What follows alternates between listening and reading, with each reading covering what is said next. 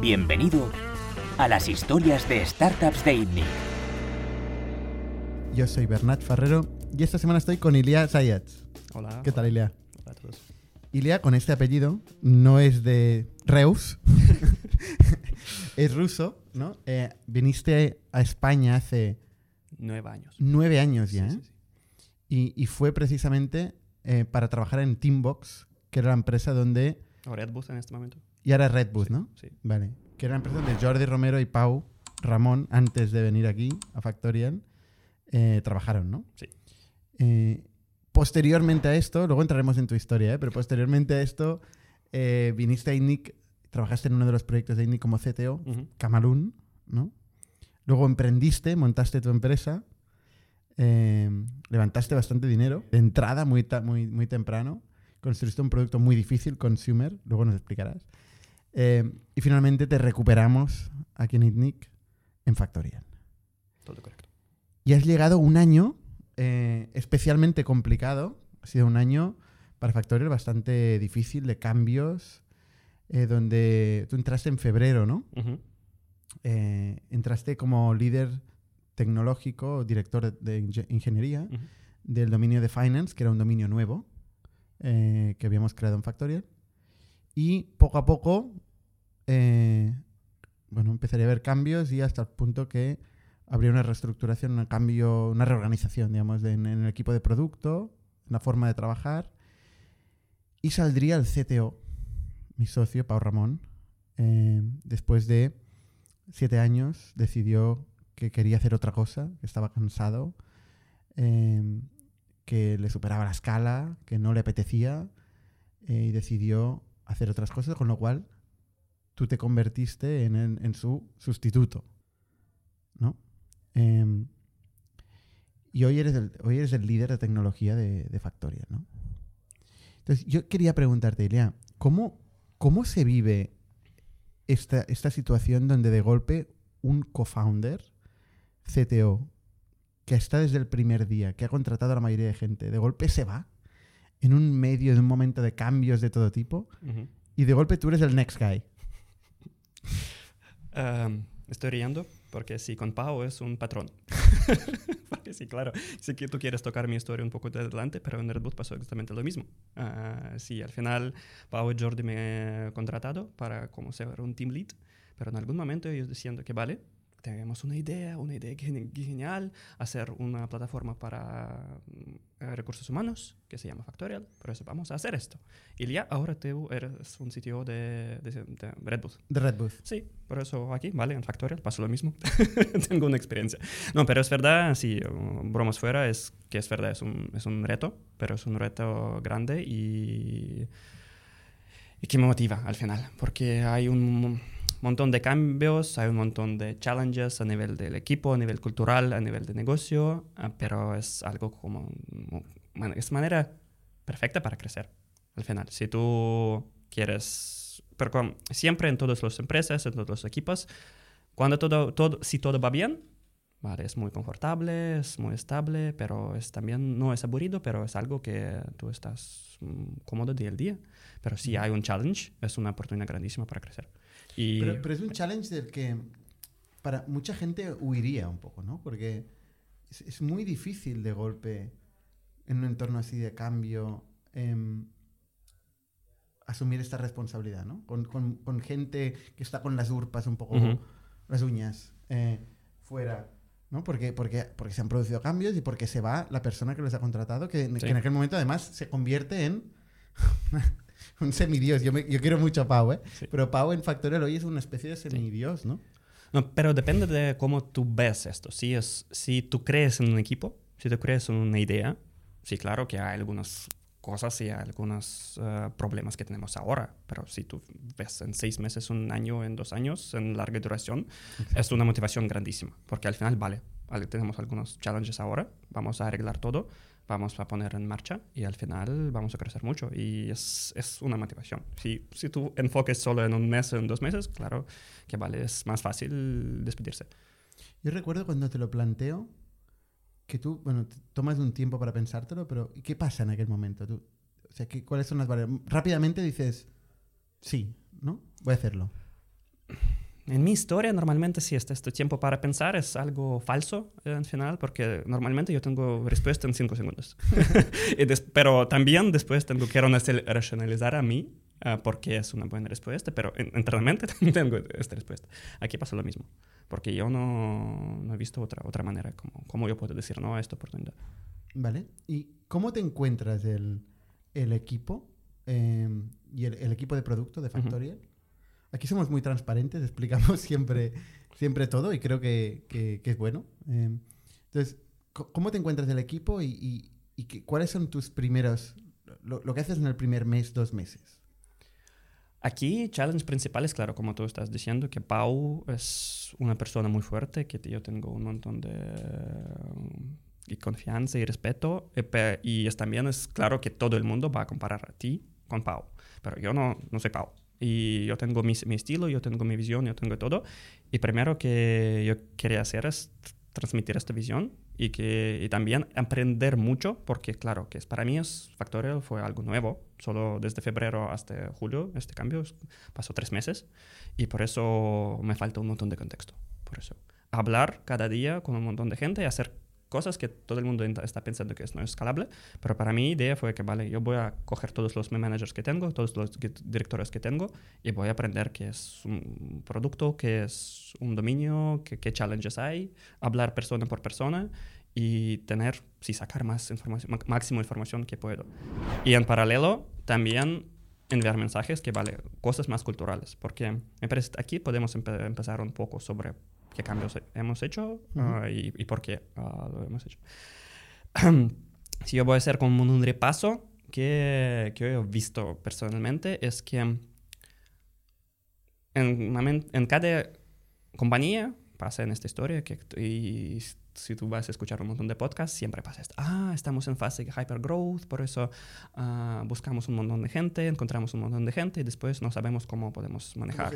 Exacto, 100%. Y es algo muy uh, que, que, pasa mucho. Y en este caso me parece, Factorial no fue diferente, porque a, al final tenemos un equipo muy bueno, tenemos, me parece, cultura de ingeniería y producto muy buena, pero claro, si tú vas a meter más de 100 personas un año, uh, es normal que al final... Se es, rompan cosas. Rompan cosas y es muy complicado alinear este, tan, tan tamaño, uh, este tama tamaño de personas. Uh, por eso, en este caso, al final pasó, pasó lo mismo, que para mí, algo que fue muy significativo es que cuando he entrado a dominio de finance, es, yo entendí que, vale, es, yo entiendo, entiendo esta idea que al final podemos centralizar cosas y descentralizar cosas. En el momento cuando yo he entrado, todo está muy descentralizado. La idea fue que, vale, vamos a crear una compañía dentro de una compañía. Uh, tenemos un CEO, tenemos un CTO de, de dominio y tiene su idea, tiene su visión de todo, pero al final teníamos seis o cinco estas compañías sin hablar de todo, sin hablar de nada y al final cada, cada esta compañía va a su, su dirección. Uh -huh. Entonces, antes expliquemos igual lo que es un dominio. Sí. Eh, porque en nuestro caso el producto está dividido en, en cuatro dominios, ¿no? Eh, cuatro dominios, cuatro partes eh, muy diferenciadas, eh, igual demasiado, en aquel momento muy, muy diferenciadas. Sí de, del producto. Una es la parte de, de HR Operations, de, de, recursos humanos, la parte más operativa, que es la gestión del tiempo y del payroll. Uh -huh. La otra es la parte de desarrollo de talento, que es donde hay la evaluación del desempeño, pues el engagement y el recruitment, principalmente. Eh, la otra es finance, que es todo lo que es a día de hoy gestión de gastos, notas de gastos. Eh, y la cuarta es una parte más meta, que es lo que es, mucha gente le llama plataforma, que es básicamente el producto per se de Factorial, es donde, donde los dominios construyen, donde hay las abstracciones comunes, donde hay todos los espacios eh, que, que, unen las, el pegamento que une todas las, todas las distintas funcionalidades de Factorial, ¿no? También pues la, la API, ¿no? Y, y, bueno, las partes estructurales, la parte de reports, ¿no? Todo esto es core, ¿no? Todos estos cuatro dominios, les llamamos dominios, eh, era como estaban divididas eh, el equipo de producto y cuando, cuando tú llegas y cuando yo también me centro en el producto, porque esto vamos juntos, nos encontramos que los dominios están divididos con un, un GM, sí. un GM, un General Manager por dominio, a quien reportan tanto los ingenieros como los diseñadores, como los product managers. Sí. Exactamente. Y al final la idea fue como es separamos todo. Es como cada equipo tiene su roadmap, tiene su OKR y tiene su visión. Después de este equipo tenemos un dominio, que es un conjunto de estos equipos, y conjunto de dominio, eso es como factorial al final. En papel, todo mm, perfecto. Perfecto. Sí, sí, sí, sí. Funciona 100%. Cada Ah. uno tiene un objetivo también de ARR. Sí. ¿no? A nivel de dominio, sí, Nivel en teoría a nivel de equipo, sí, pero en realidad ah, OKRs y todo es como si es un- un- una herramienta, pero si no- nadie está usando este correctamente, está usando como herramienta y pone como una, una idea, es, es algo que solo definimos una vez ah, a quarter y después no sabemos. Claro que con nuevo contexto y todo pen- pensamos que, vale, este OKR no tiene sentido, pero vale, tenemos este OKR. Y uh, lo mismo con todos los roadmaps, cosas que cada equipo va solo por su cola, no revisando qué está pasando por la izquierda o por la derecha. El equipo es un, sub, un subgrupo dentro de Exacto. un dominio. Hay unos seis por dominio, Ujú. ¿no? Eh, seis o siete por dominio. sí, sí. Eh, y cada uno tiene una misión. Sí, concreta, una ¿no? misión Pues, y también es como un, es un trío de director, de, es product manager, diseñador y engineer manager y con engineer manager, cada engineer manager lleva 5, 6, 7 ingenieros. Por eso es como equipo multifuncional que tiene todo el sentido del mundo, pero al final es, si tienes esta separación tan muy definida y esto todo es muy tan distribuido ah, y al final este conway law clásico es que tú vas a tener tu producto como tu estructura de, de compañía. Y pasó lo mismo, porque al final tenemos algunos productos que desde el punto de vista de usuario es un producto, pero porque es tres o cuatro equipos en nuestro organigrama, es cuatro productos diferentes que no hablan ah, entre ellos, que no comparten datos entre ellos, y al final, el punto de vista de usuario, todo es un caos, porque yo entro en un lugar, ah, es para mí un producto de Time, por ejemplo, o no sé qué, o de Finance, y al final hay otra pestaña y tercera pestaña, también que no comparte datos, y yo no entiendo por qué, porque para mí es un factorial, todo es factorial. Ah, que, que prefieren los equipos hacer su propio subproducto, subempresa, incluso pestaña dentro del producto con toda su sí. funcionalidad, que colaborar con otros equipos que, que no tienen una, línea directa de reporting. igual, Exacto. ¿no? ¿Y por qué? Porque comunicación siempre es algo muy, muy complicado. Y el ser humano busca lo fácil, el camino fácil. Sí, ¿no? sí, sí, sí, es normal. Y desde luego, colaborar con otros seres humanos probablemente no sea, Sí, no sea lo más fácil. porque al final todo es como un proceso. Tienes su roadmap, otro equipo tiene su roadmap y por eso es como mu- alinear roadmaps es muy complicado. También pasa no cada día. Si quieres romper algo, es también tienes que levantar su mano. Es también otro challenge. Y al final, sí, status quo es tú vas por su, su cuenta. Y, pero también que, es, que me preocupa más, que todo el mundo inicialmente pensaba que todo, todo bien. Al final, si yo estoy haciendo mi trabajo día al día, mira, estamos creciendo, estamos... Hmm. ah, Esto es ot- otra cosa que pasa cuando crecen los equipos y no le pasa solo a Factor, le pasa a muchas empresas, que es que de golpe en la división de responsabilidades empieza a aparecer la complacencia. Es decir, la gente dice, bueno, alguien se encargará. ¿no? El producto no va bien, yo ya se lo he dicho a alguien, ya se lo he dicho al de al lado. eh, no me gusta cómo se ha hecho la última navegación, no me gusta el último design system, no me gusta la tabla, la abstracción de la tabla que hemos hecho, Sí. pero como me queda lejos, pues eh, no lo puedo cambiar. Y otro tema que es, también es en... Cambia tu chip un poco, porque está todo el mundo ahora está pensando que, vale, estamos tan grandes, como estamos un enterprise, no, no, no hay una, otra manera diferente. Es solo que es... O sea, es asimilarlo como un, como un hecho incambiable, ¿no? Exacto, somos, exacto. somos ya somos enterprise, con lo cual esto ya es lo normal. Sí, sí, sí, somos tan grandes, por eso cambiar algo es un, es un reto grandísimo, por eso no vamos a atacar esto, porque yo como una persona no puedo, porque son... ¿Cómo, cómo se cambia eso tan, tan horroroso que, está- que estamos describiendo? ¿no? Como, ¿Qué haces para cambiar eso? No, al final no es tan horroroso, porque... Oye, eso, eso es terrible. Sí, es horroroso si tú ves en esta manera, pero nadie en, en- no hay como iniciativa mala en esto. Nadie está pensando que No, vale, vamos a romper esto. Sí, sí, pero es, es algo que tenemos que cambiar. Al es final, increíble cómo, o sea, sin mala fe, Ujú, sí, claro. se puede ir a, a- a- al desastre. ¿eh? sí. Todo Sí, el mundo, sí. cada parte con buena fe. ¿eh? Y, todo, y cada persona está haciendo su trabajo, su trabajo definido en Claro, este claro. caso. Y tiene una idea muy fuerte de cuál es su trabajo y Exacto. dónde empieza y dónde acaba, ¿no? Por eso el challenge principal aquí es como siempre en todas las eh, compañías, especialmente grandes, más grandes como es comunicación y alineamiento. ¿Cómo podemos alinear todas estas personas si tenemos más de 200 personas? ¿Cómo podemos asegurar que ellos trabajen en la misma dirección? Es primero, es un challenge grandísimo. Al final, ¿qué, qué hemos hecho? Ah, y para mí es un trabajo clave de middle management, de directores en este caso. Porque es como ellos están, en este caso, en nuestro caso es managers de managers, están responsables alinear todos los dominios y ver, mm, vale, dónde tenemos estos puntos de conexión. Y si Time tiene conexión con Core, Core tiene alguna dependencia con People, no sé.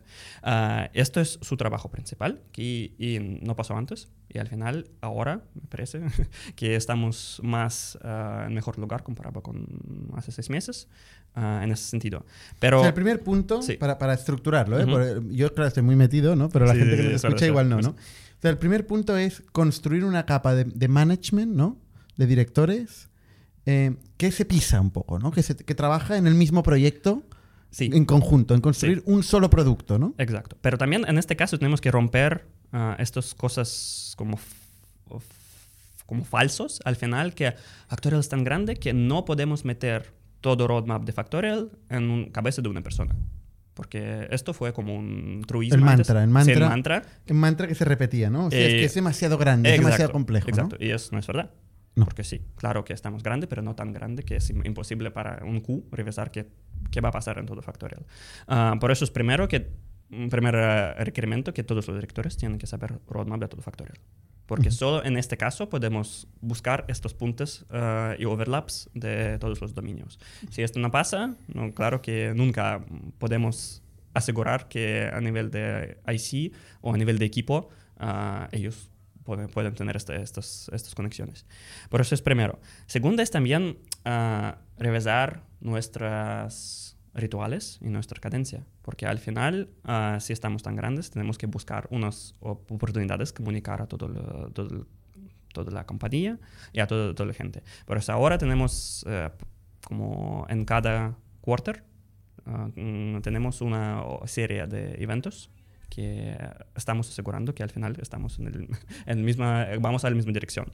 Primero es cada roadmap, ah, en el primero de cuatro, cada ro- roadmap que tenemos está publicado en Slack que todo el mundo puede ver de- a nivel de equipo y a nivel de dominio, que es muy importante porque ah, no- producto al final no es solo para producto, es para ventas, es para cu- customer success, es para todo el mundo. Y ellos tienen que tener y te- tienen que tener esta posibilidad de influir qué va a pasar este quarter. Ah, y normalmente todo el mundo está diciendo que cada día es- eh, esto es- pasa, está, está pasando normalmente, pero no es verdad. A veces es complicado, a veces tenemos día al día, por eso es tener una oportunidad en quarter cuando publicamos todos los roadmaps y todo el mundo puede ver y ver, si, vale, ahora este equipo está pensando atacar este, este pain, ah, este challenge, ah, es, es mejor y da oportunidad a todo el mundo a enten- entender y cambiar algo en este momento. Otro tema que es importante es también, es porque estoy saltando un poco al final de ah, para mí, yo que- quería cambiar, yo estoy un, yo creo mucho en deadlines. Para mí es algo muy, muy importante y esta también es una oportunidad para alinear todos los equipos. Por eso ahora tenemos la como timeline o time slot no- normalmente es un- a nivel de queue. Si todos los equipos están entregando algo al final de quarter y es como un deadline nor- normal que está pasando. Revisamos todas las entregas a nivel de quarter.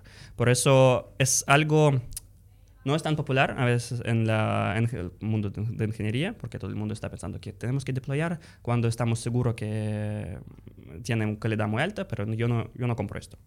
Porque normalmente tenemos tres variables que podemos incluir, recursos, scope y time.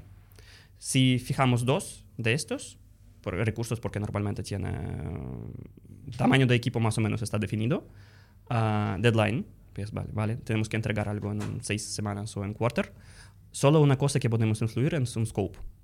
Y es algo que es, que es llave ah, al final, porque si queremos un equipo... Clave. ¿Qué es, Clave, cla- llave. qué es clave? sí, merci. Sí. Ah, sí, porque si queremos equipo que sabe qué está haciendo, que está alineado, ellos tienen que aprender 100% que es un challenge de, de, usuario. Al final, ¿por qué creamos este feature? ¿O por qué hacemos este refactoring? ¿O por qué hacemos algo? Uh, ¿Hay alguna, alguna razón dentro de esto? Um, y sin aprender esto en detalle, tú no puedes influir el scope. Porque si tú no sabes por qué esto es...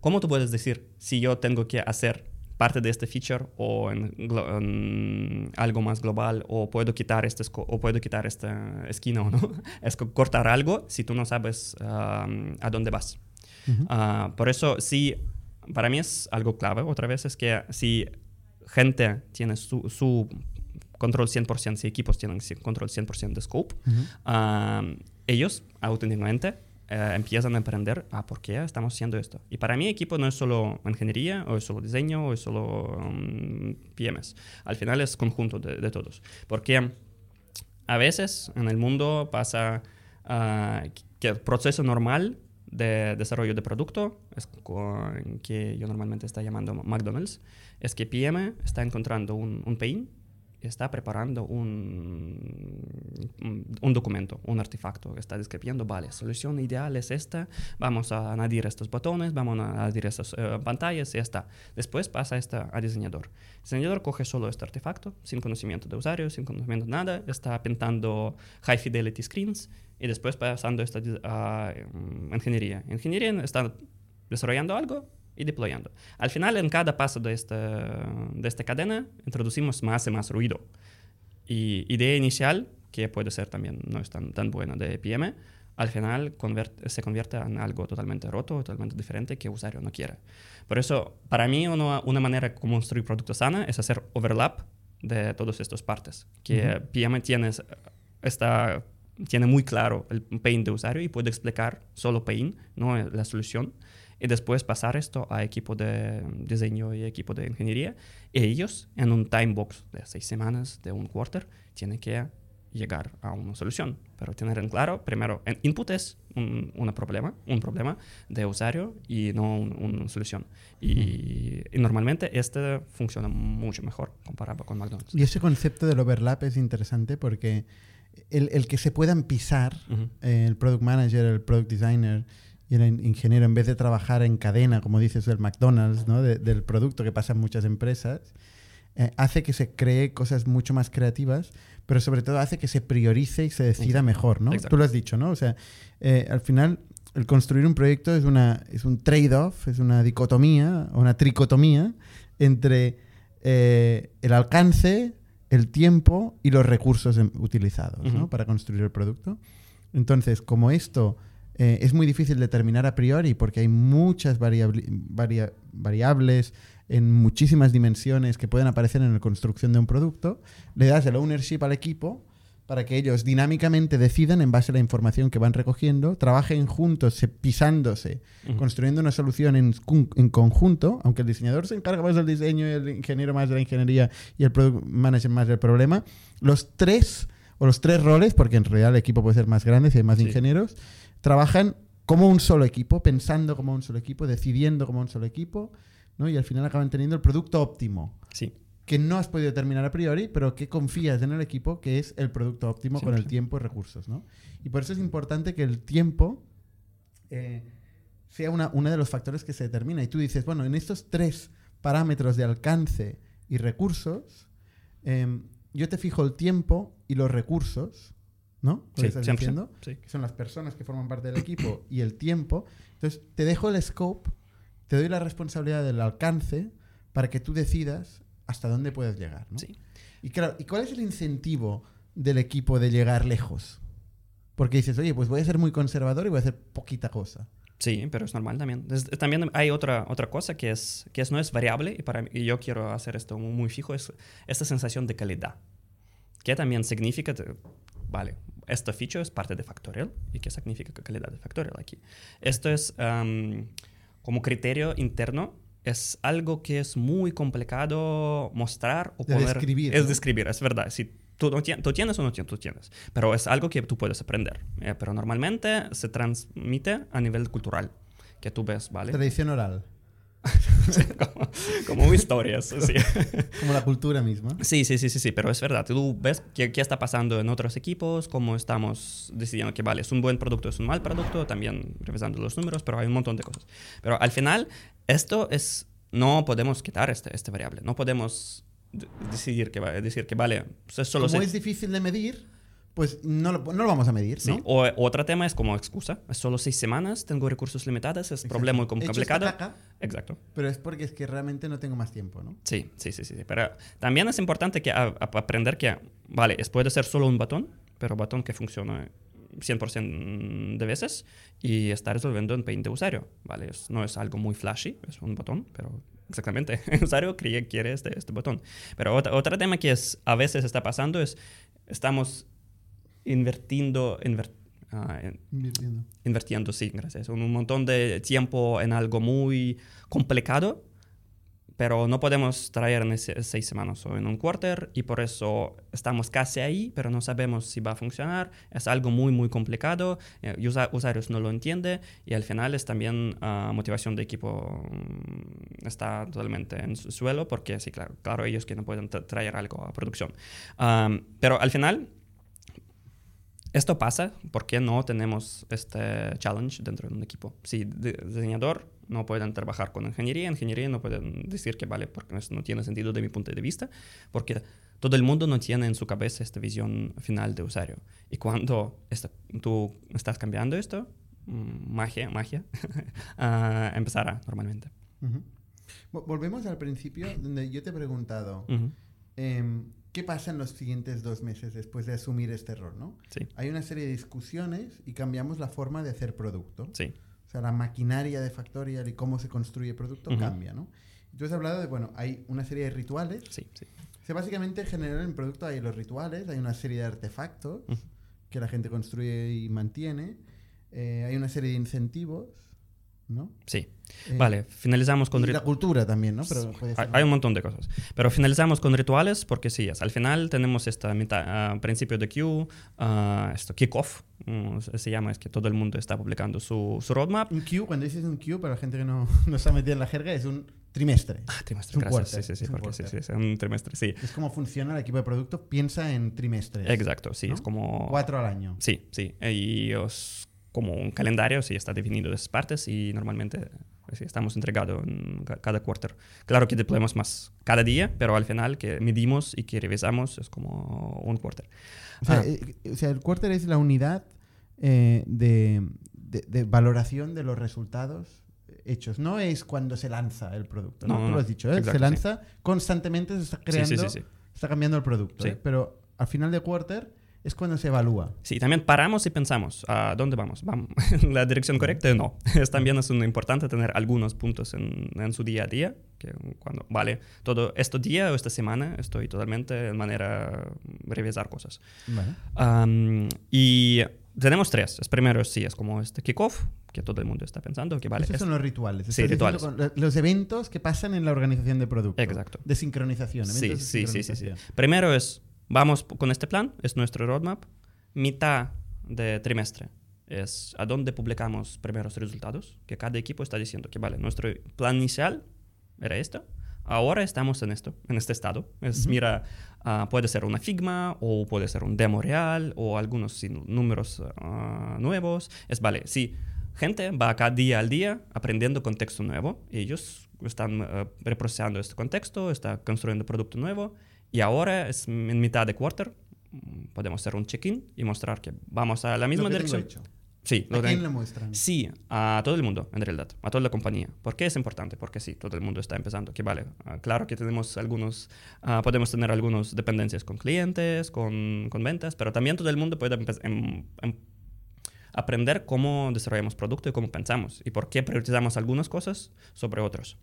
Uh, y, y también que es importante es es, a veces es normal romper su roadmap, porque cada día tenemos un contexto nuevo y puede ser que tú vas a encontrar una oportunidad más grande que, que pensáis hace seis semanas. Por eso es normal que decir que, vale, chicos, totalmente repensamos nuestro roadmap pero mira por qué. Tenemos una, un documento, una lógica detrás. No es porque no podemos eh, entregar, es porque hay, tenemos otra oportunidad más grande. Y es otro momento donde es normal decidir, decir a todo el mundo que nuestro roadmap como equipo está cambiando. Y al final de quarter, que es más importante, tenemos product review, que es también importante no solo para equipos, es también para directores, porque para mí es, voy a repetir, es, uh, podemos tener una compañía más grande en manera descentralizada, pero como empezamos, todo el mundo va a su dirección.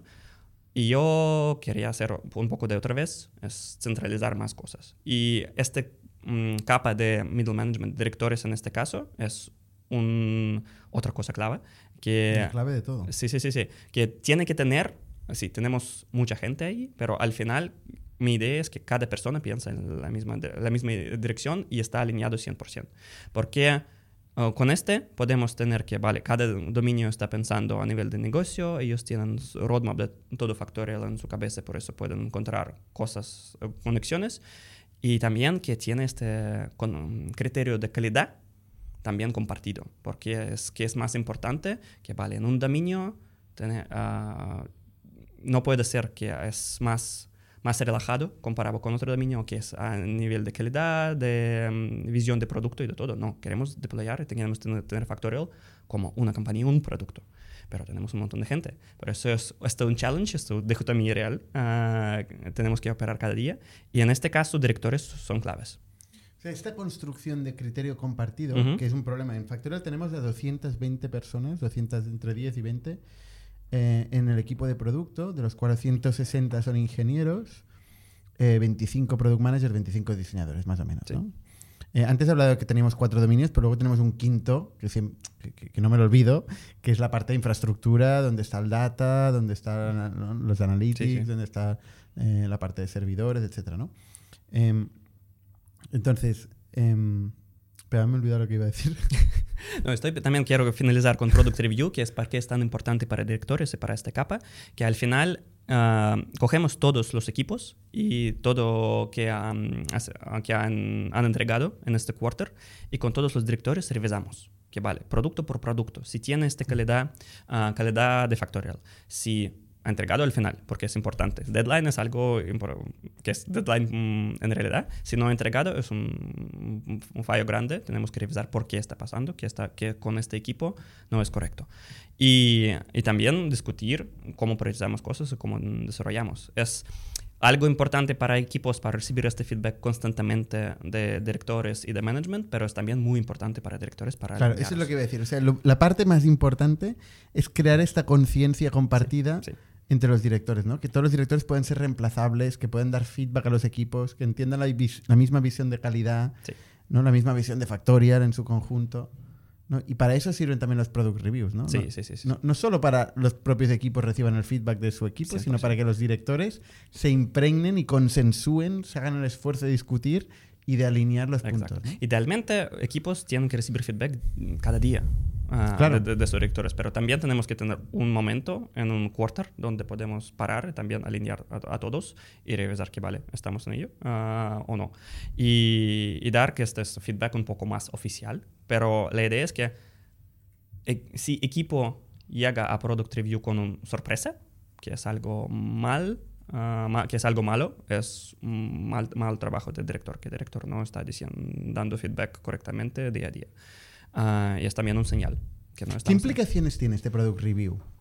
Sí, también me parece aquí tenemos que tocar cosas variables en general. Cosas divertidas. Sí, cosas divertidas que no es tan popular eh, normalmente en, en ingeniería. Por, por cierto, que el, el bien y el mal en producto, o sea, el definir este es un buen producto o un mal producto, es de las cosas más difíciles que hay. 100%. ¿no? O sea, y no hay objetividad ahí, 100%. Y no es posible hacer objetividad, porque mm, siempre como ingeniería todo el mundo puede gamificar algún sistema y si algo es gamificable, vamos, a encontrar hackers. o sea, al final un producto es una implementación de una, de una visión fuerte, de una opinión Sí, fuerte, sí, subjetiva, sí. Eh, ¿no? Y, y eso tiene que ver con factores estéticos, funcionales, eh, varios factores en su conjunto. Sí, ¿no? con un montón de variables que no tú puede- puedes poner en un papel. Es, en teoría con AI puede ser en algún momento, pero ahora sí es que es importante tener todo, todas las personas en la misma sala discutiendo parte del producto para revisar si es, es un producto bueno o no. Que al final en software B2B esto se traslada en, en, en conseguir el éxito del usuario y del cliente, ¿eh? porque al final el B2B eh, lo que te permite es ser bastante más objetivo y racional. ¿no? Normalmente los clientes para los que trabajamos tienen un objetivo, nosotros podemos o bien ahorrarles tiempo o bien enablearles a hacer cosas que no podían hacer antes sin nuestro producto. ¿no? Y todo esto con una experiencia placentera. Exacto que es muy complicado al final. Si tú, pones solo los números, vas a tener Excel, que al final está resolviendo un montón de pains, pero no... Es que Excel es la hostia. Sí, exactamente. Pero nadie quiere usar Excel. Pero nadie quiere usar Excel. todo el mundo lo usa. sí, exacto. Pero ¿por qué no hay otra? Sí, ah, pero al final sí, también queremos que tener nuestra visión y queremos transmitir esta visión. Y queremos tener una, un equipo muy fuerte que también no solo está ejecutando qué usuario está preguntando, porque a veces usuarios tienen sí, soluciones hechas en papel y todo, y, pero están, este equipo tiene que transmitir visión de Factorial. Y por eso empezamos con directorios, con la idea que al final tenemos algo centralizado, pero después descentralizado, que si tenemos directores alineados, ellos pueden vender y transmitir esta idea a todos los equipos al final. Y es... Qué difícil es esta centralización y descentralización, ¿no? Sí, es un challenge. Es, el challenge, de todo. ¿eh? Y es, también es challenge que mm, es muy lento al final ver los resultados, porque si tú puedes... Normalmente como todo el mundo está pensando que comunicación es algo que, vale, yo voy a grabar un Zoom o voy a transmitir este mensaje y todo el mundo está uh, entiendo este mensaje, está recibiendo, pero no es verdad. yo, yo, de hecho, eh, yo hablo contigo y te digo, oye, arregla el producto. ya. Exacto. ya, ¿no? Pero claro, cuesta, ¿no? lleva tiempo, ¿no? Sí, lleva tiempo, lleva tiempo, es verdad. Pero es, este cambio cultural es, es normalmente sí, es primero tienes que cambiar cosas muy, en manera muy rápida, porque si tú llevas en coche, hay GPS, y si tú pones en GPS en dirección errónea, tú vas a, y si tú estás de cuenta, tú vas a parar y poner a correcta, no vas a 5 mm, kilómetros más y después uh, poner a correcta.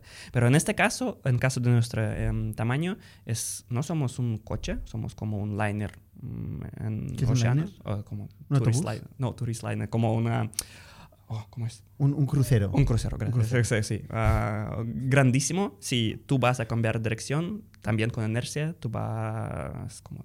Lleva tiempo, en este caso.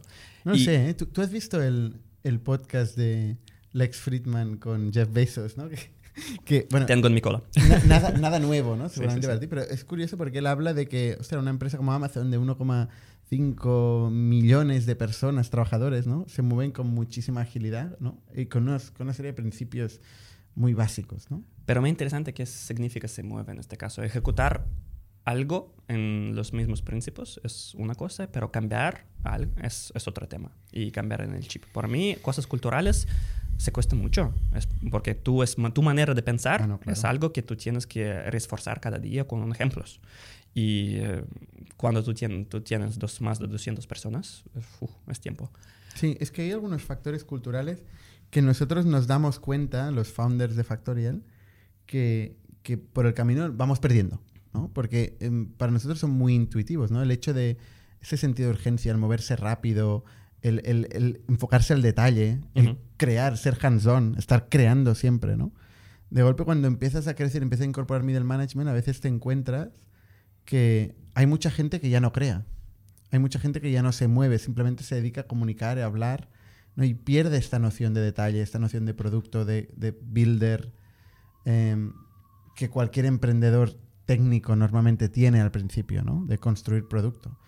Entonces, claro, es, es, lo que nos pasa ¿no? cuando nosotros nos empezamos a sentir, a no sentir orgullosos de lo que estamos haciendo. No es que el producto de Factorial esté roto, ¿eh? O sea, no es que no funcione el, producto de Factorial. El producto de Factorial sigue siendo la herramienta elegida para, para, un cliente cuando le dan dos opciones, tres opciones o prueba varias opciones en el mercado. Pero sí que, comparado con nuestra expectativa, esta expectativa de, de, un, de un diseño placentero, de una experiencia que pasa sola, que funciona sola, que es casi mágica, que al principio eh, es como empieza, empieza Factorial, hay un momento dado donde cortando corners y gestionando scopes y en esta falta de comunicación y de colaboración, se empieza a generar un producto más complejo. Sí, 100%.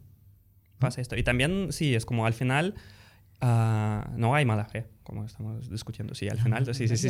no, no, estoy pensando que al final, si todo el mundo está pensando, vale, pero yo estoy ah, ejecutando mi trabajo, estoy haciendo 100% todo, todo, correcto, pero al final no es un producto que estamos orgullosos. Porque a veces sí tenemos que parar y pensar que, vale, es algo raro, porque estamos, ahora estamos priorizando este feature sobre, no sé, calidad, bugs o otro tema, ah, y está, siempre tenemos que repriorizar cosas, porque es, es otro challenge que... Pero la calidad nunca se, nunca se negocia. No, 100%.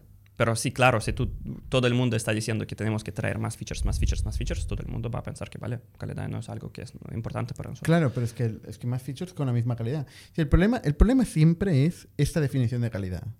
O sea, esto que estabas diciendo al principio, ¿eh? de cómo, cómo generar esta, esta visión unificada, esta cultura fuerte de qué es calidad. Yo, yo hago una charla en, en, en junio o julio, en julio, hago una charla en Factorial y hago una presentación donde pongo fix the product.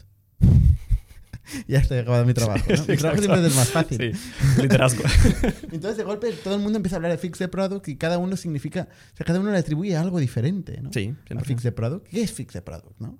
Entonces, Pero es verdad, hay un montón de cosas, hay un montón de cosas, porque para algunos es bugs y SLA, para otras es como esta sensación de estamos orgullosos que de experiencia, de, experiencia de, diseño, de, todo. de arte. sí, hay muchas cosas, sí. Claro, entonces eh, Claro, hay que unificar, ¿no? Hay que, hay que consensuar. Yo creo que este, estos meses, esto que tú describes como este proceso de review, de alignment entre directores, es un poco la discusión, la conversación larga, con visión a largo plazo, ¿no? Porque, oye, esto tienes que tener paciencia, ¿no? Donde hay, existen todas estas discusiones, ¿no? Se empiezan a producir estas discusiones y se empieza a tangibilizar mediante la product review, que no es un algoritmo, y es una putada porque los ingenieros buscan algoritmos para medir el éxito. Pues, product review, donde mm, los directores se comprometen a, dar un feedback profundo, denso, de por qué sí y por qué no, ¿no? Exacto. Pero también es otro mm, punto interesante a nivel de ingeniería, por ejemplo, en este caso. Si estamos hablando sobre directores, directores, directores, pero no es solo directores que también se puede transmitir esta mm, sensación de calidad. Para mí es también una, un nivel de seniority en ingeniería, es exactamente esto es que alguien puede decir que, vale, no podemos deployar este o no es una manera como desarrollamos producto, tenemos otra. Y puede levantar su mano y también decir que, vale, no, no podemos continuar con esto. Y yo veo ahora, después de estos cambios y este cambio del chip que, le da es también es algo que no podemos ah, quitar, que cada día, especialmente developers como ingeniería a nivel de staff o senior, está liderando, como estoy diciendo, en campo, uh, de, ¿Está liderando el qué? en campo, en como en día a día. En el día a día. Sí, en día en el terreno, en el terreno. En el terreno, sí. Todo el mundo es como, vale, no, es, si queremos mm, mostrando en su ah, ejemplo cómo desarrollar producto de manera, manera que estamos orgullosos. Y eh, para mí es otra pata que es un, muy importante uh, en ingeniería, si es tener estos tener estos líderes a nivel de ingeniería, no es como managers, pero a nivel de ICs, eh, individual contributors, que, que está también mostrando y transmitiendo esta cultura. Porque si tenemos developers de nivel de senior y staff que está cometiendo errores, no, no errores, como está, que está quitando cosas muy importantes a nivel de calidad, claro que después juniors o mids van a mm, ver y, pensar que, vale, si staffs no está haciendo esto, yo voy a repetir lo mismo, porque es algo normal ah, que está pasando en compañía. O sea, no solo coges a los directores em, y, les transmites esta visión fuerte, esta idea de calidad, sino también algunos individual contributors, algunos eh, programadores individuales que tienen muchísima ascendencia en el equipo y porque tienen mucha seniority y, ¿no? Para mí es una definición de seniority. Sí, al final. Si solo pensamos que seniority es como hard skills 100%, si, ¿qué es la diferencia desde staff y senior? Que una persona que está programando muy bien va a programar mejor que aquí perdemos una oportunidad, porque yo veo todos los uh, como staffs, es es como un, un líderes al final. Eh, y para mí líderes es alguien que también no solo está haciendo código, que es también, también levantando el nivel general de cultura y de ingeniería. Por eso está transmitiendo mucho, está revisando, está mostrando qué es, qué es bien y qué es mal, ah, haciendo mentoring y también conectando puntos a nivel de, de, todo factorial. Porque también esto, alineamiento de roadmap puede ser hacer directores, pero cosas técnicas, es, yo estoy confiando mucho en, en, mi- en mis staffs. Porque ellos... ¿Staff? ¿Qué, qué significa staff? Eso, porque es como no- normalmente en Career Path de ingeniería tú tienes juniors, mids y seniors y después de seniors no hay, hay no, staff developers, que es alguien con un montón de experiencia y con este, este nivel de liderazgo. Ah, y es, es seniority. Es, es una marca de seniority en este caso. Y, ah, y para mí es, ellos están 100% responsables también al levantar la cultura de, ingeniería. ¿La cultura? la cultura de ingeniería. Ujú. Y la calidad. El nivel. Definir la calidad. Sí, exacto. Es todo. Cultura está como conjunto de todo, al final, Ujú. en este caso. Vale. O sea, es, es un, es un. Es otra forma de liderazgo que no es eh, funcional, no es de reporting, ¿no? Como pasa habitualmente en las organizaciones, sino es que es meritocrático, puramente técnico, de liderazgo. Es ejemplo. Y, y algunos de estos ingenieros pueden tener más impacto incluso que un manager, ¿no? Eh, que un 100%, director. O sea, pueden 100%, tener, ellos sí. solos pueden proponer una nueva forma de hacer algo que acaba siendo Sí, lo que cambia el mercado. exacto. Y es otra parte de centralización para mí que es importante. Sí, cosas que queremos centralizar roadmap, queremos centralizar la visión, pero ¿cómo transmitimos esto después a todo- todos los ingenieros que tenemos? Es, para mí es estos ah, semillas, en este caso de, a nivel de staffs, es ah, manera ah, como muy importante para hacer esto. Ujú. Vale. Hemos hablado de rituales. Em, a nivel de artefactos, ¿cuáles son los documentos ¿no? en común que comparte la organización de producto y que, y que de alguna forma permiten seguir cómo vamos? Es un buen decir- tópico, porque al final empezamos con un montón de artefactos, que cada, cada dominio tenía su artefacto, un montón de roadmaps, un montón de QRs. Y, Notions. y no- notions, Notions, sí, sí, sí. sí. Notions por un. Hay, hay Notion para todo. Ah, pero al final ahora lo- los vemos que, sí, es que nos... ¿Qué métricas, ¿En qué métricas ah, estamos interesados en cada producto? Si estamos ver si es healthy o no healthy, si es sano o no sano. Al final es usage, MRR y NPS, más o menos. Es como tres que mm, podemos ver ca- por cada producto y tener alguna como al- algún luz color verde o color amarillo si todo va bien o si todo va mal en este caso y para mí es importante si todo el mundo puede saber como mínimo estas tres métricas y SLA no lo has, no lo has hablado, ¿eh? Eh, se la es otro tema sí es porque sí vamos vamos a sacar esto O sea, me- has dicho usage, que vendría a ser la métrica de éxito de, de un producto. Es decir, para, para que este producto tenga éxito hay que hacer X exacto acciones, eventos dentro del producto. Esto lo define cada equipo, se consensúa con el dominio y con, y con, y con todo el mundo y pasa a ser la métrica que se sigue equipo a equipo. Esto es usage. sí Luego has dicho NPS, que básicamente es una métrica de satisfacción por parte del usuario. Cuando le preguntas explícitamente qué probabilidad tendría de recomendar esta funcionalidad a un amigo, ¿no? Y tiene un sistema de respuestas donde, bueno, se eliminan eh, los, los- los pasivos, eh, se restan los, los detractores a los promotores y te da un número, ¿no? Ujú. Esto es el NPS. Y luego, eh, la tercera cosa que has dicho era... MRR MRR. Se me ha olvidado. Qué fuerte. Que es básicamente la métrica de facturación o de revenue, de suscripción. En el caso de MRR Monthly Recurring Revenue. ¿no? Sí Por Ah, cierto, te he hecho una putada hablando en español. Normalmente hablamos en inglés en Factorial y te he dicho, no, por favor, hoy es en español. Pero muy bien, ¿eh? Merci, merci, merci. Pero al final, sí, sí si quieres tocar también, sí, esos tres, tres métricos son muy importantes. Todo el mundo tiene que saber esto, no solo PM, porque a veces es otro error. Que en mi equipo lleva esto, métrica de MRR, solo Product Manager. No, ingeniería lleva también y diseño lleva también. Todo el mundo está revisando esto, todo el mundo está responsable para esto. Y es muy importante si queremos al final tener esto, Empower Team. Ah, pero sí, al final yo quiero todo el mundo que, es, mm, que tiene est- esta responsabilidad y que puede asumir esta responsabilidad y no después poner dedos. Ah, pero otra cosa es SLA, es que calidad es como más, más de bugs que todo el mundo no, no le gusta. ¿Ese ¿Qué significa SLA en este caso? Si nos, nos como ingeniería o producto llega un bug de un usuario, tenemos, depende de su importancia de este bug, algunos ah, tiempos para resolver esto. Si es bug muy importante, como nada, nada está cargando, nada funciona, claro que olvidamos todo y estamos arreglando.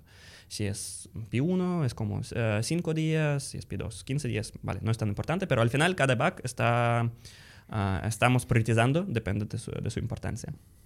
Y si al final, también es muy importante para el equipo aprender que en B2B, bugs que tienen totalmente otra significación que comparable en B2C.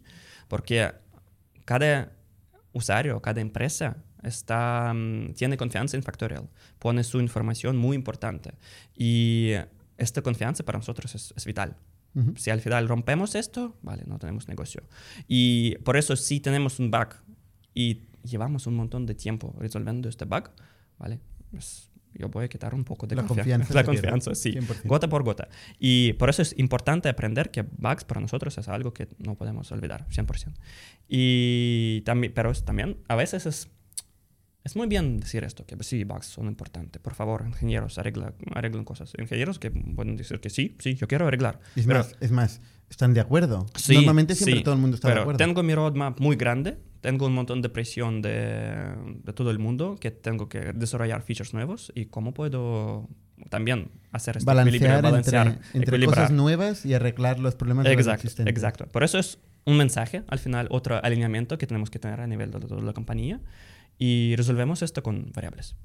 Es con cosas no es tan popular sí, en el mundo de ingeniería, pero, pero para mí no es algo de ah, esto es otra manera como empresa puede ahorrar dinero, no es otra, es herramienta muy potente para enviar, enviar señales. Ah. Pero más que variables, o sea, que, estoy de acuerdo, o sea, 100% de acuerdo, eh, objetivos, ¿no? Son los objetivos. Dentro, previo a los variables, ¿qué objetivos le ponemos a la exacto, gente? Exacto, pero también sí, también tenemos que tener... Uh, este porque sí, claro, como guiar, podemos tener un, un, objetivo, pero si no llegamos a este objetivo no pasa nada, no es tan importante para mí este objetivo. Ah, y sí, también tú puedes tener tu roadmap como objetivo y tu SLA como objetivo. Sí. O sea que normalmente hay muchos objetivos sin consecuencias. Exacto. Y, pero también es complicado día al día priorizar. Tengo dos objetivos, roadmap y SLA. ¿Cómo puedo priorizar que es uno importante o otro es importante? Por eso tenemos que resolver esto y que la gente piensa menos ah, en este nivel y tiene muy, muy como señal muy, ah, muy fácil para aprender. Y al final es, es un variable ah, en este caso. Y tenemos exactamente variable en tres partes de variable. Primero es SLA, que tenemos a nivel de todos los puntos a nivel de factorial uh, que no podemos sobrepasar. Si sobrepasamos, mm, también tengo que decir que son los, los puntos. Uh, estos tiempos que he comentado antes a nivel de qué es prioritario, qué es todo, todo si sobrepasamos este deadline de cuando resolvemos el bug, empezamos a asumir puntos. Uh, y depende de, de prioridad de cada bug, asumimos más puntos o menos. Pero al final podemos ver que como Factorial, como un equipo, ah, estamos en general tratando más resolviendo bugs, por eso tenemos, no sé, 2.000 puntos, 3.000 puntos, 10.000 puntos, algún, uh, un, uh, algún número. Y si bajamos este número, mejoramos. Si este número crece, peoramos. Uh -huh. Por eso, parte de... Um, de um, para resolver esto, ponemos una meta que no vamos a sobrepasar 500 puntos al final como factorial en general. Es algo compartido. En un trimestre. En un trimestre.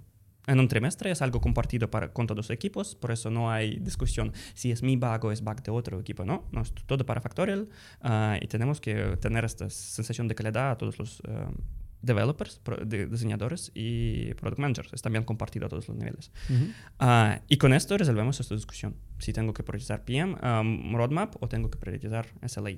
Ahora tenemos un... Um, una meta que está muy conectada también a tu salario. Si no llegamos a estos 500 puntos, nadie en producto recibe parte de su variable. Uh -huh. Está. O sea, ¿cuáles son los objetivos que tienen los equipos de producto? Uh, Uno es SLA. Uno es SLA. Es ¿Cómo calidad. atacan el problema de calidad es técnica calidad, es calidad del técnica. producto? Sí, exacto. Y también es tiempo de respuesta en este caso. Otro tema es uh, entrega. Es, es este product review que tenemos para cada equipo. Revisamos que cada equipo está entregando y, y los directores están también evaluando si este equipo tiene que cobrar su variable o no tiene que cobrar su variable. Para mí es otro tema. Si tenemos otra sorpresa y, y algo y un equipo no está cobrando, no es también solo una penalización monetaria, es también un señal muy fuerte que en este equipo algo está roto. Que tenemos que repensar procesos ahora porque, vale, este equipo no funciona. O sea, por defecto en la Product Review, Sí. eh, lo, lo normal es que se apruebe, digamos. exacto. O sea, que todo está bien, o sea, que está bien. Se han tomado decisiones, exacto. se ha explicado el razonamiento, ¿no? Y, y en este, y en este razonamiento pues, se valora este proceso de decisión, de gestión del scope, ¿no? Y lo normal es que esto esté bien, ¿no? Pero si no está bien, entonces no solo este equipo no va a cobrar una parte de su variable, sino que además tenemos un problema estructural en este Exacto. ¿no? Sí, es una posibilidad para directores y todo el mundo revisar qué está pasando, porque no, no puede ser que en dos quarters el mismo equipo no está cobrando esta parte, porque es, es- es- sí está pasando, algo está totalmente fatal. Y también es otro tema que a- a- a- queremos hacer algo de manera muy explícita, porque antes, pues, normalmente en cada, en cada compañía pasa, está pasando exactamente esto. Hay algunos equipos muy buenos, hay otros equipos que es malos, ponemos en este caso. Y aquí tenemos que mostrar a todo el mundo que, vale, hay algunos equipos con problemas y tenemos que resolver, resolver esto. Si no Ujú. resolvemos, es como no hay sorpresas para nada si, por ejemplo, tenemos que reestructurizar todo el equipo. Vale. Y tienen que de alguna forma los equipos ayudar a los otros, ¿no? Exacto. Ayudarse, Sí. subir el nivel, ¿no? Como sí, tú decías sí, antes, ¿no? Sí, sí, sí. sí. Para asegurarse que la calidad es, es- es la que buscamos. ¿no? Exacto. Entre todos los equipos. Y, Ahora, si hemos dicho Product Review, a nivel de, de- de objetivos, hemos dicho la valoración de todos los directores eh, que hacen sobre la, sobre la entrega y las decisiones tomadas por un equipo, el SLA Ujú. y el tercero, MRR. MRR. MRR, Sí, es también parte muy importante para mí. Negocio. Negocio, sí, exactamente. Porque al final no podemos pensar que estamos, que el producto está totalmente desconectado de ventas, de customer success, de, de, mar- de mercado, de todo. Y que se- estamos desarrollando algo muy, muy diferente. Hay un argumento que se escucha mucho, ¿no? Que es cuando le pones a un equipo de producto un objetivo de MRR, pasa a pensar a corto plazo. Deja de pensar a largo plazo. ¿Tú qué piensas de esto? ¿Podrías añadir más detalles? ¿Qué significa esto? corto No, plazo? bueno, a ver, es lo, lo que dice el equipo de. concretamente de, de algunas personas del equipo de factores, ¿no? Porque o sea, dicen, hostia, pero es que si me pones un objetivo voy a maximizar el MRR, eh, ¿no? Y igual eh, me voy a dejar de trabajar en cosas más a largo plazo. Vale. ¿no? No, me Más gusta si estratégicas. algo, alguien puede maximizar MRR, es- me, me- me suena muy sano en este caso, pero, pero al final yo puedo pensar que, que puede ser, en este- ah, que vale, ah, que yo puedo imaginar si tenemos esta parte de MRR, al final podemos olvidar cosas más orgullosos de producto, que, va- que, es, que es verdad. Si ah, no vamos a pensar a nivel de anima- animación complejos o alguna solución más general que no puede cambiar MRR en este quarter, pero sí, claro que puede cambiar algo en futuro, futuro. Yo puedo ver este argumento, pero también para mí es cosa cultural. Si pensamos que, si, vale, si estamos, ah, si pensamos que es, vale, para mí es imposible ver si repetimos el mismo abstracción o el mismo idea si- siempre en diferentes partes del producto ah, y no podemos unificar este y decidir, y decidir que, pues, que no voy a hacer esto porque tengo mi variable en MRR, Hmm. Yo- no yo- vamos a comprar. Yo tiendo a pensar que, que la gente es más lista que yo. Eh, en general, ¿no? Y más el equipo de producto, bueno, todos los equipos, ¿no? Pero veo el equipo de producto, gente que sabe mucho, que tiene opiniones muy fuertes, ¿no? Entonces, si yo soy capaz de balancear el corto, el medio y el largo plazo, ¿por qué no debería hacerlo un equipo de producto, no? ¿Por qué no deberían pensar en sus yos dentro de seis meses? En sus yos dentro de 12 meses, ¿no? Pero también es importante, ¿no? Es, es, a veces no es prior- priorizar, pero es también conectar, porque cuando añadimos esta variable, es una anécdota, pero al final he recibido tanto pues, preguntas sobre negocio de ingeniería Exacto. que me gusta mucho. Claro. Cuando gente está aprendiendo variables, funnel, conversion, conversion rates, todo es muy sano, porque al final todo el mundo erróneamente está pensando que yo no puedo influir nada. No, no es verdad. Si ingeniería no puede influir nada, nadie en teoría puede influir nada porque ellos normalmente están desarrollando cosas nuevas. Por eso, en, este caso, para mí, no, no estoy comprando. Este. Y luego el tema también de la- del tema del largo plazo, al final, desde mi punto de vista, es que hay, un, hay una sola vida. Eh, entonces, en esta vida tenemos que conseguir crear una historia, una narrativa, ¿no? ¿Qué, qué es lo que estoy haciendo con mi vida para sentirme orgulloso? Ujú. ¿no? Y tú tienes la oportunidad de estar trabajando en un producto que, que le va a cambiar la vida a las personas, que utilizan en este caso 600.000 personas en su día a día, que es de alto uso, ¿no? Y tú te estás planteando, de verdad, te estás planteando, voy a maximizar esto a corto plazo porque, por- porque voy a cobrar el variable, voy a cobrar el variable. O sea, yo, yo creo que hay que pensar en cobrar el variable Es, una, es una parte importante porque con, cobrando tu variable va a cobrarlo también el resto de la organización, marketing y ventas, que viven en este quarter, que viven en este mes, que tienen objetivos. Pero también tienes que pensar en generar esta historia y esta solución rompedora, ¿no? Sí. Y esto requiere madurez, requiere cultura. Y por eso no todo el mundo sirve para trabajar en Factorial, ¿eh? Y, y eso es lo que te iba a preguntar ahora, ¿eh? ¿Qué perfiles buscas tú en tu equipo? Con agencia. Es, normalmente, sí, no sé, es con Cristiano es el mismo. La ah, es es- que no sé, agencia es con... con- agency. Sí. Ah, con- con- pero vale, yo voy- a propia. Con iniciativa, Sí, con sí, sí, sí, drive, pero con también responsabilidad. para mí es una bandera muy roja. Si ah, yo voy a preguntar por qué estamos haciendo esto y alguien me está respondiendo por qué. Alguien me ha dicho. Es para mí, yo, yo voy normalmente, ah, tengo sí, Desconectado. desconectado y todo es, am, estoy furioso después. Sí, pero porque es algo que me tri- está trigando mucho. Ah, y sí, gente que estoy buscando no pueden decir esto. Y no, no quieren decir esto. No es, normalmente, no, no es normal para ellos eh, decir frases como esto. Ellos están aprendiendo muy claro por qué está haciendo esto y tengo su visión, que es bien o que es mal. Y si algo está fuera de su visión, ellos van a levantar su mano y decir que tenemos un problema aquí. Tenemos que revisar, tenemos que repensar. Se van a negar a hacer algo Sí, que no compran. 100%. Mm, Que, que no es lo que pasaba. Porque, ojo que antes has dicho, eh, bueno, la gente tiene buena fe, pero no, están, no Sí, está cambiando esto que ve 100%, que no... sí. Por eso me es una, una- un moto de Factorial que es convince o get convinced. ah, Que es al contrario de Amazon, ¿no? Aparentemente. Depende. Fa- falta, faltamos detalles ahí. Sí, Básicamente el disagree and commit, ¿no? Y estas dos culturas, ¿no? Disagree and commit o convince or get convinced, Ujú. ¿no? Sí, sí, sí. Eh, Pero me parece es el mismo al final, sí, es como falta de detalles, falta marketing, pero es, es muy importante. Si tú no estás comprando algo, si tú no entiendes 100% que, que estás cometiendo, ah, tienes que tener esta discusión fuerte, muy fuerte.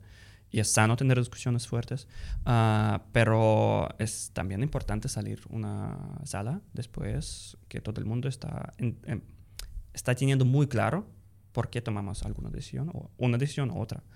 Y especialmente a nivel de management, a nivel de directores. Porque si ellos no están comprando algo, algunos cambios, es el fin del mundo. sí, es, ellos no pueden liderar después ah, a sus equipos. Porque al final es, también es muy importante a nivel director que ellos no son solo proxies o solo transmi- transmitidores de decisiones, ellos son líderes. Y eso- sin agencia esto no puede pasar. Mm, Lo mismo con staff, ¿no? y el mismo con Pero en staff. general en todo el mundo, ¿no? Porque tenemos, eh, ca- casualmente tenemos gente muy, muy joven, junior, Sí. eh, que tienen unas opiniones fuertísimas y que las batallan, ¿no? Y que discuten, ¿no? Y ese- esa cultura donde esto pasa, para mí es clave, ¿no? Donde al final cualquier persona puede eh, imponer, imponer su criterio con, Sí, con información, con 100%, data, ¿no? 100%, sí, sí, sí. Pero es también que es importante, si no es solo imponer criterio, pero asumir responsabilidad.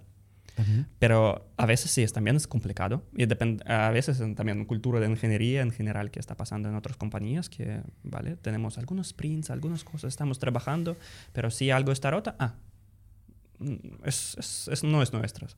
Ah, y yo también, es otro trigger para mí, que es al final, ah, si algo está roto y tú lo ves, tú tienes que, no, tú tienes que arreglarlo, tú tienes que ah, llevar a otro equipo, tú tienes que asumir responsabilidad de todo factorial y no solo de tu, de tu equipo. ¿Cómo se incentiva que alguien que tiene un objetivo de calidad, MRR y entrega del producto en su equipo en el trimestre, tal y como eh, ha, pre- ha previsto y tomando las decisiones adecuadas, ¿cómo se incentiva que coja un problema común, igual fuera de su equipo, igual, ¿no? Algo genérico del producto y lo arregle? Porque al final, gente listo está, tiene esta sensación muy clara que todo es conectado. Si tú ves un problema que tú y tú también tienes muy claro que es algo importante porque a veces eh, es no, ah, es muy conectada a MRR, es muy conectada a calidad y después va Pero a igual quitar- no MRR de su producto concreto. Sí, de pero MRR de concreto. Factorial. Pero al final MRR de Factorial. Claro. Te Pero esto es lo que lo- la tragedia de los comunes, ¿no? de todos los espacios comunes. sí. ¿eh? ¿Cómo, ¿Cómo se encarga? Porque luego, evidentemente, tenemos un dominio Ujú. del espacio común, de, de core, ¿no? Pero es imposible, por grande que fuera ese dominio, Sí, sí. es imposible que se encargara de todos los problemas comunes, ¿no? Sí, 100%. Entonces, al final, o es un, o es un factor cultural, Para mí es exactamente es que tienen que llevar a staff developers y más. Porque si ellos están... Claro que es para todo el mundo, pero para ellos exactamente es su job description. que al final llevar cosas comunes y al final entregar impacto a nivel de todo factorial. A veces es complicado y, porque, y es también que quiero cambiar mucho, es que staffs para pensar que, vale, mi día a día es solo entregar código. Si staff piensa esto, tenemos una oportunidad perdida, muy perdida en este caso. Y para mí, es, staff también tiene que dedicar mucho tiempo a tener contexto de todo, todo negocio, tener contexto de otros equipos, llevar algunos, sí, revisar código mucho, revisar problemas en, otros equipos en su dominio también, para buscar estos puntos, ¿vale? Yo veo aquí algo común, yo veo ahí algo común, ¿cómo puedo arreglar esto? Y hay un montón de soluciones, vídeos, comunicaciones, un, código nuevo, abstracción nueva, hay un montón. Pero también es muy complicado poner este solo en description, porque mm, para mí es que más senior persona hay, es más, más complicado definir su, su job role porque claro, es, hay un montón de variables como lo, mismo como en calidad. Y para mí es también importante que, gente está aprendiendo que a nivel de staff y más, uh, yo tengo que buscar oportunidades para negocio y alinear conmigo, con directores, qué significa esta oportunidad en este caso. ¿Cuántos staff tienes en Factorial? Uh, más 10, 10, 12 personas, me parece. 10, 12 personas. sí, sí. ¿Y directores? Directores, 5. 5. De ingeniería 5, sí. Y luego tienen por debajo engineering managers. Sí. Cada uno de ellos tiene entre 4 y 6 personas. Sí, sí, sí. sí. Em, ¿Qué tiene que hacer un desarrollador para promocionarse? Para crecer. Entiendo que es una pregunta que mucha gente se hace, ¿no? Dentro de Factorial. Exacto. Y también es, es un challenge en todos los equipos, porque al final tenemos Career Path, es un documento que está describiendo que, vale, sí, cómo tú, tú puedes crecer en Factorial. Y para mí es algo sano, es muy bien que tenemos y es algo importante, pero también uh, si tú pones, si, si, tú haces muy, muy complicado, va a convertirse como en un juego. Si yo voy a cerrar todos estos puntos, automáticamente me va a promocionar. Un algoritmo, ¿no? El algoritmo, exacto. Mm. Y es algo complicado a veces porque, claro, vamos a repetir lo mismo, que es en compañía, en un startup, cada día recibimos un nuevo contexto y a veces solo cerrar todos los puntos no significa promoción. Y también depende de, de manager. Para algunos uh, esto sí, para otros no. También es, realmente tiene otra definición que es uh, de cada de estos, de estos puntos. Por eso eh, no es algo que hemos solucionado 100%, es algo que intentamos solucionar, pero al final es el, lo mismo.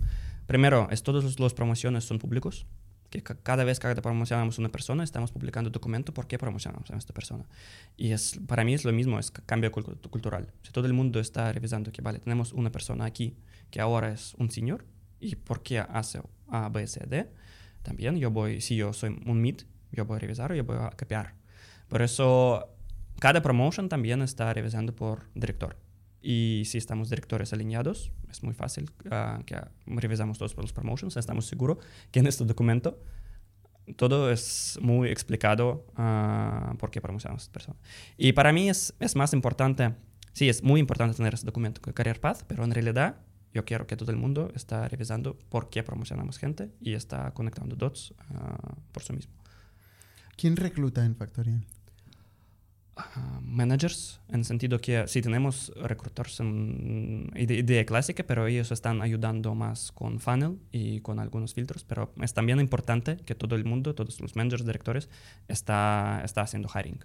Porque, y también yo, porque yo estoy como un... Um, punto final en todos los hiring procesos porque para mí es importante si no queremos romper cultura de factorial al final que estamos mm, que tenemos y que mejoramos día al día para mí es importante revisar toda la toda la gente que está entrando.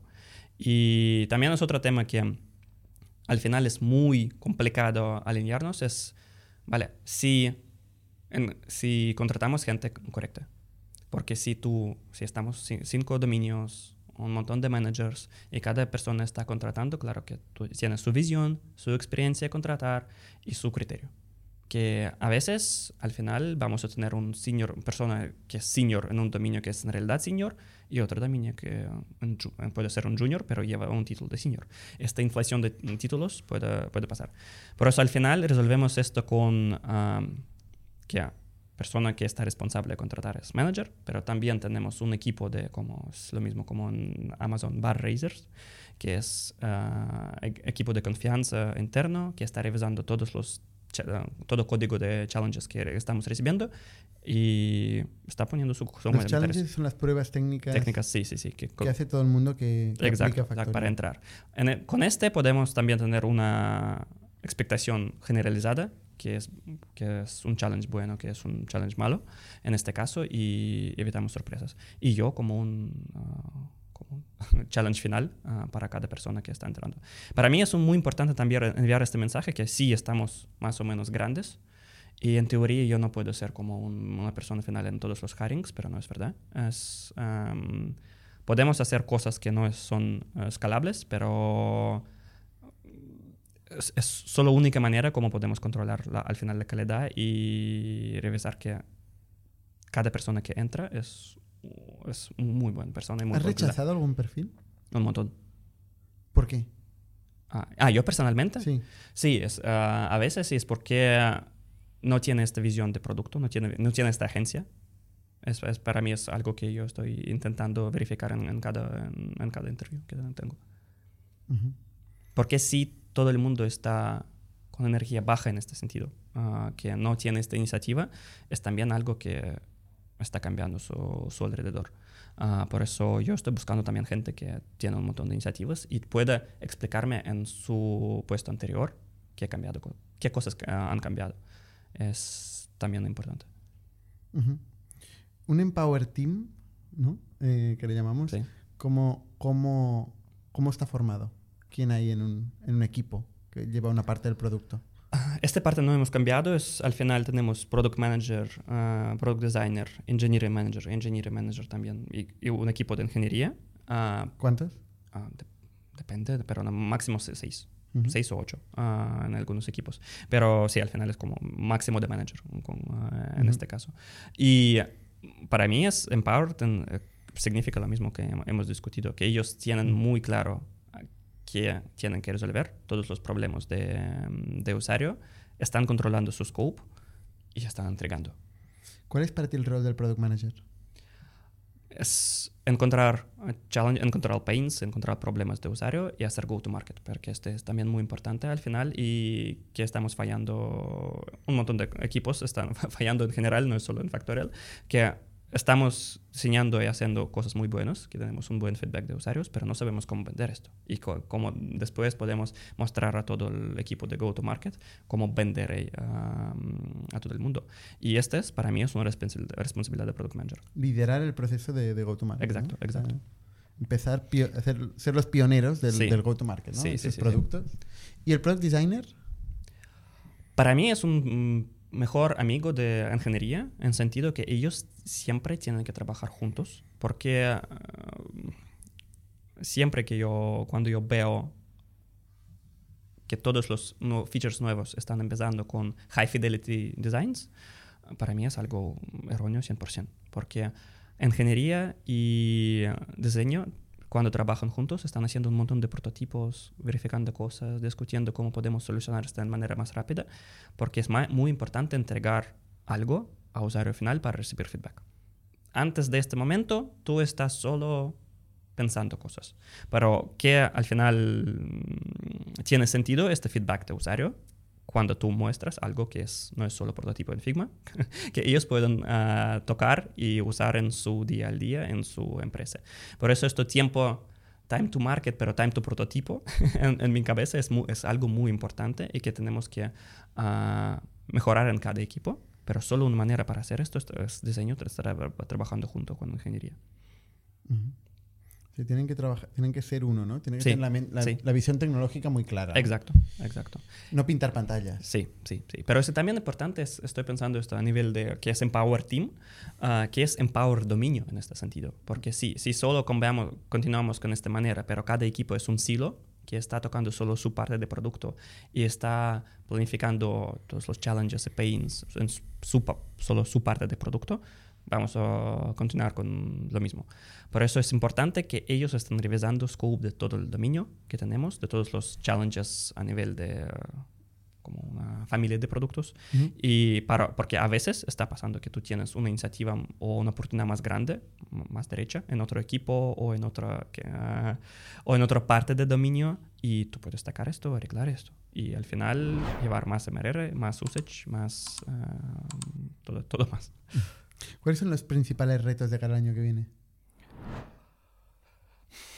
Pregunta así muy, Sí, es también estoy pensando, sí. muy ¿no? abierta, ¿no? Pero Sí, si sí, tuvieras sí. que encontrar cuáles son las cosas que más te preocupan o las mayores oportunidades eh, de cada año que viene para el equipo de producto de Factorial. Para mí es continuar con este alineamiento de directores, que ellos sí, es como tenemos que buscar algunas personas, pero tenemos que sí, encontrar algunos perfiles y alinear todo el mundo. Y después ah, cambiar este chip cultural, porque yo veo algunos cambios ahora después de estos mm, cinco o seis meses, pero no estamos ahí. tenemos que trabajar más y al final me- me- para mí es un challenge que a nivel de directores, a nivel de staffs, quiero otra capa de, que, mm, de ah, staff developers que yo puedo confiar mucho, que ellos van a levantar aquí en cultura, que ellos van a liderar algunas iniciativas desde bottom-up. Ah, sí, y por eso, continuar con el proceso que tenemos, pero escalar, escalar, escalar, en este caso. Muy bien. Oye, pues yo creo que te he preguntado casi todo. No sé si me he dejado algo. Bueno, lo que, me- lo que no te he preguntado es cómo fue tu, tu experiencia eh, previa, ¿no? Tú montaste un negocio. Sí, sí, he intentado, he intentado montar ¿Y, qué, qué pasó ahí? Ah, sí, es, fue una experiencia parcialmente brutal, em, pero es también que yo, si yo puedo, si yo voy a tener una time machine, yo voy a repetir lo mismo 100%. Ah, al final es, yo... ten- O sea, volverías a hacerlo, sí, ¿eh? sí, Volverías a 100%, hacerlo. 100%, sí, sí. Porque antes de eso, o sea, tú, tú estudiaste informática Sí. en, en Rusia, Sí, robótica. en robótica. Sí, sí, Robótica, ¿eh? sí. Automatización, automatización, sí. Vale. Eh, ¿Qué hiciste antes de Red Booth? Rápidamente, brevemente. Eh, antes de Red Bull, am, vale. Inicialmente he aprendido a hacer programación haciendo mi propio startup, porque yo quería, sí, yo quería hacer un to-do list muy, eh, como mu- en manera muy diferente. Qué raro, ¿eh? Un ingeniero haciendo una herramienta de to-do list. Pero Nadie vale. lo hemos hecho. Sí, sí, sí, sí, pero totalmente diferente, sí, totalmente Era diferente. totalmente diferente. Totalmente Siempre diferente. pensamos eso. Sí, sí, sí, es, es verdad. Ah, y al final, sí. Y mi motivación fue, vale, me falta esto, yo quiero tener esto, ¿cómo puedo? Ah, aprendí a programar, ah, también he montado un equipo, he encontrado un diseñador, ot- otro programador, todo sin pagar nada, porque sí, fue 100%, ¿Eran gratis? Ahí en Rusia son gratis. todo es gratis, sí, claro, comunismo, ¿sabes? No eres gratis. Em, porque sí, estamos en España. Ah, vale. Y al final, sí, es. no, es porque pensamos en idea, sí, mo- motivamos gente, no, no cobramos nuestros usuarios, pero al final. ¿Cómo arranca todo? Sí, sí, sí, sí, como arranca todo, startup 100%. eh, pero al final hemos tenido un éxito, pues fue es año 2008-2009. Es que eh, cuando publicamos a algunos portales como mm, Product Hunt ahora, es en el mismo, mismo noche teníamos un mil de usuarios, sí, un montón de... ¿Mil? Mil, mil, Mil. mil, sí, ah, bueno, en ocho horas, sí, es como... mm, pero hace 12 años. como ¿12 años? 12 años, sí, es como Internet en Rusia totalmente fue di- diferente y todo. Ah, pero sí, fue un primer de estos to-do lists con Web 2.0, totalmente con, um, con Ajax y todo es muy, muy diferente y fue, tenía un buen de pinta. Pero después desarrollamos tiempo libre para más, dos más años y hemos vendido ah, este proyecto. Sí, al final fue como un primer éxito con, ¿vale? Desde cero he recibido algunos, ah, algún dinero y fue como... Ostras. Sí, un, bu- un buen, ejemplo para, vale, yo puedo montar equipo, yo puedo encontrar una idea y yo puedo vender. Pero durante los dos años nadie cobró. No, nadie, porque es imposible. En este momento en Rusia no había esta mm, experiencia de pagar a los en internet. programadores.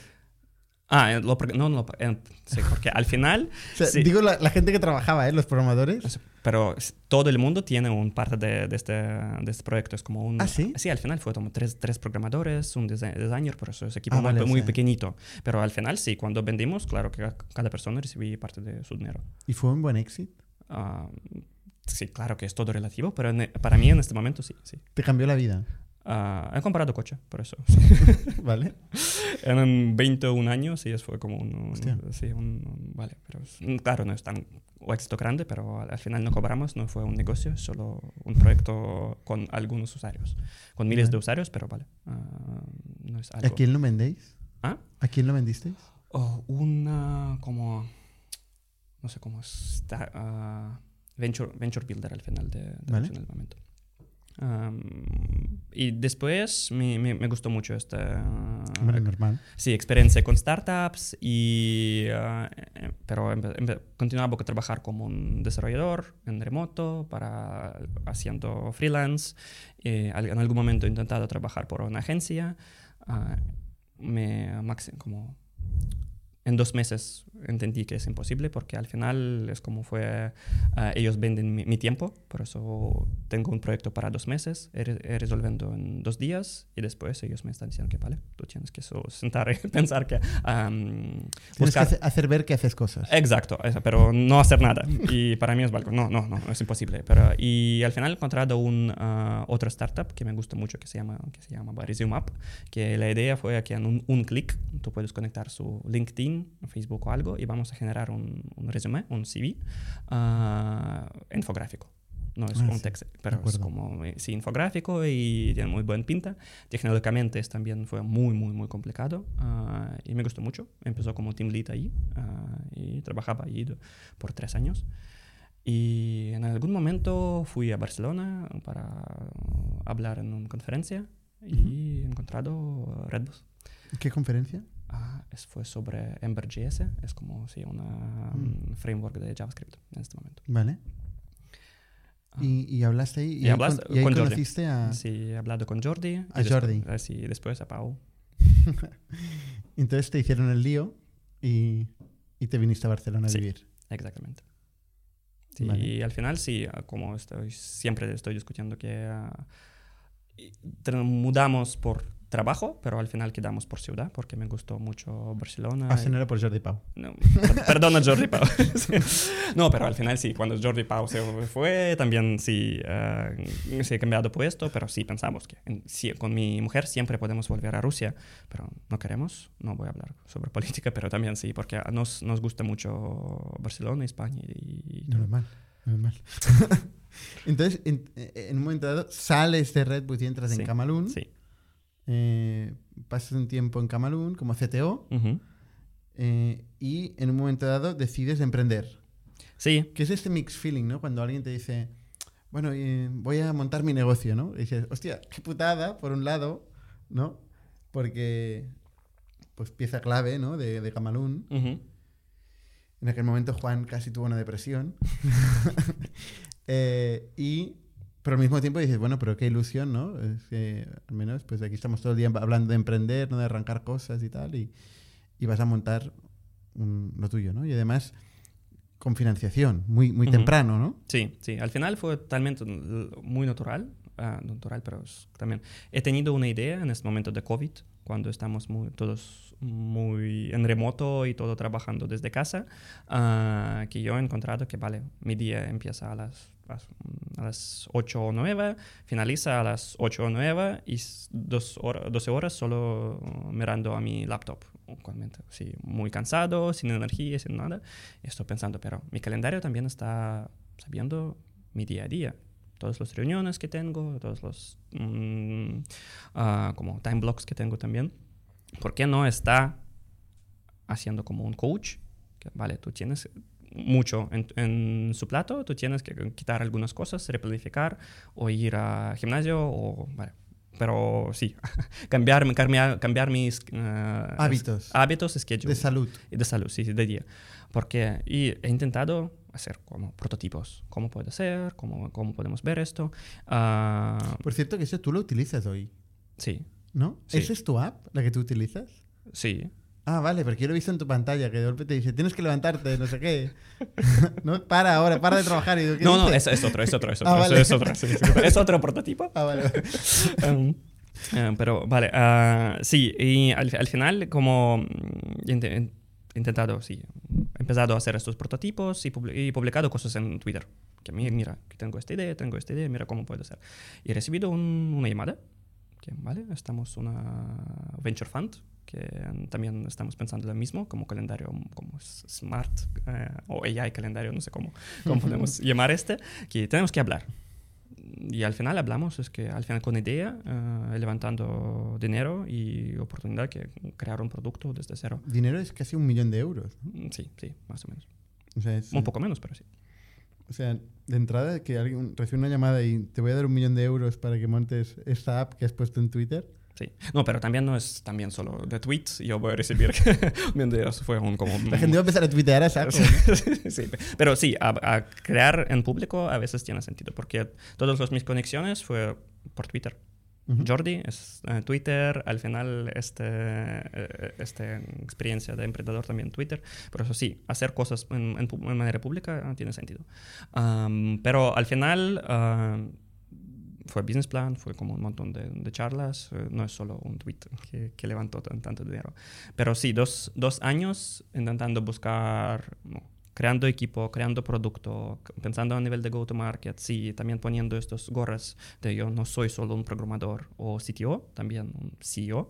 ah, tengo que pensar a todos los niveles de, de negocio y si negocio tiene sentido, es cambia tu perspectiva mucho. Y, Totalmente. Sí, y también cuando tú tienes, sí, es claro que he tenido dinero, pero no es solo dinero para años y años. Es, al final es, tú, tú ves... ¿Pero contrataste mucha gente? Ah, no mucho, pero a- f- como en máximo tenemos como 11 personas. Mm, pero y al final sí, tú ves, tu, tu runway es, también no es indefinido y tú tienes que tener ah, algunas cosas en, en un proceso. Pensamos que vamos a hacer B2C clásico, que vamos a tener un producto que vamos a vender a customers, que ellos van a pagar con una sub- suscripción. Y encontramos al final que es muy complicado. Primero es um, mercado de performance, de, como productivity. Es algo muy raro que no voy a nunca ah, decir que tienes que ir ahí, porque sí, es como Red Ocean 100% y también ah, ECV ahí es como muy, muy, muy bajo. Ah, para gente es normal comprar algo para 2 o 3 o 5 euros por año y cambiar um, aplicaciones cada mes. Es, eh, es más normal, pero ese churn es muy alto y ECV es muy bajo. Pero también CAC es imposible alto en, este caso.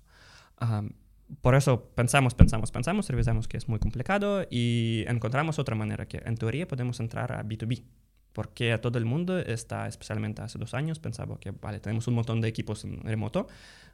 Burnout es, fue una palabra de, ¿De moda? de moda, exacto. Y hay un montón de ah, coaches que está haciendo este coaching para cada, para cada equipo. Que vale, ¿cómo podemos trabajar? ¿Cómo podemos evitar burnout? Si podemos encontrar manera mejor ah, su día a día, cómo planificar am, tu, tu schedule. Am, y por eso pensamos que esta app, que está sacando un montón de datos de tu, de tu móvil, de cómo tú duermes, cómo tú estás moviendo, cómo, qué es tu calendario, está conectando todo y puedo mostrar a... mm, y junto con un coach que puede también explicar a ti por qué es importante revisar todos esos datos, puede ser una pareja ideal. Ah, y al final, sí, también eh, ahora estoy revisando que hay algunos negocios que está creciendo mucho en este espacio, pero también mi inversor en este momento está diciendo que vale, tiene sentido. Ahí vemos que es, es una idea, pero estamos 100% B2C. Pero si quieres continuar, vamos a buscar, buscar a alguien nuevo que pueda... Un inversor nuevo. Un inversor, un inversor nuevo que también puede ayudarte con experiencia B2B, porque es Ujú. totalmente otro mundo. Es, ah, pero después de dos años, también mi co-founder en este momento tenía su primer hijo y fue como unos momentos muy complicados para, vale, no, no podemos levantar otra ronda, también no estamos 100% seguros si queremos continuar con esta paz. Y paramos un proyecto y yo he recibido una llamada de- a ti. Fue mía, ¿no? de- Fue mía, ¿no? Vale, sí. estaba intentando recordar si la Sí. pago yo. Sí, sí, sí. Vale, muy bien. Menos mal. Menos mal por, por- por la parte de Factorial, ¿no? Sí, sí, sí. Es una putada eh, cuando, cuando ves que no sale un proyecto. Pero bueno, fue, fue relativamente breve, ¿no? O sea, visteis relativamente rápido que no, no ibais a dedicaros a, a hacer esto, ¿no? Sí, sí, sí, sí, sí. Pero sí, es, al final esto todo que es conectado a calendario es muy complicado porque gente está personalmente trabajando con tiempo totalmente diferente. Depende de su nivel, depende de su seniority, depende de un montón de cosas. Por eso encontrar un patrón que está repitiendo para cada persona en su app es muy complicado. Y si tú no puedes encontrar ese patrón, es muy complicado monetizar este. Por eso a nivel de negocio es también un challenge en general. ¿Tú te ves eh, CEO en el futuro o CTO? ¿Se ve- ¿Te ves echándome de Factorial? Lo cual sería, estaría bien. Al final es mm, lo mismo como en este Empower Team. Yo estoy pensando y creando a nivel de overlap. Si todo el mundo tiene que hacer un overlap. Y si vamos solo, vale, CTO llevando ingeniería, CEO está inge- llevando solo negocio, va mal. Por eso, para mí no es tan importante que es mi título. Al final, si producto funciona, si negocio también funciona y si yo veo que algo está roto, yo voy a hablar también, vale, yo no veo este negocio, yo no veo esta, esta dirección. Ah, por eso, si yo tengo esta libertad y nadie me, me está diciendo que, vale, tú solo ingeniería, trabaja en ingeniería, mm, yo estoy, estoy cómodo. Ujú. Oye, muy interesante. Eh, muchas gracias por contarnos eh, tu historia y, y un poco cómo estamos construyendo producto en Factorial. Y bueno, seguiremos contando. ¿eh? Aquí cada X tiempo vamos contando lo que aprendemos y lo que vamos probando, que es un proceso de experimentación constante que llevamos siete años y la verdad es que hemos aprendido un montón.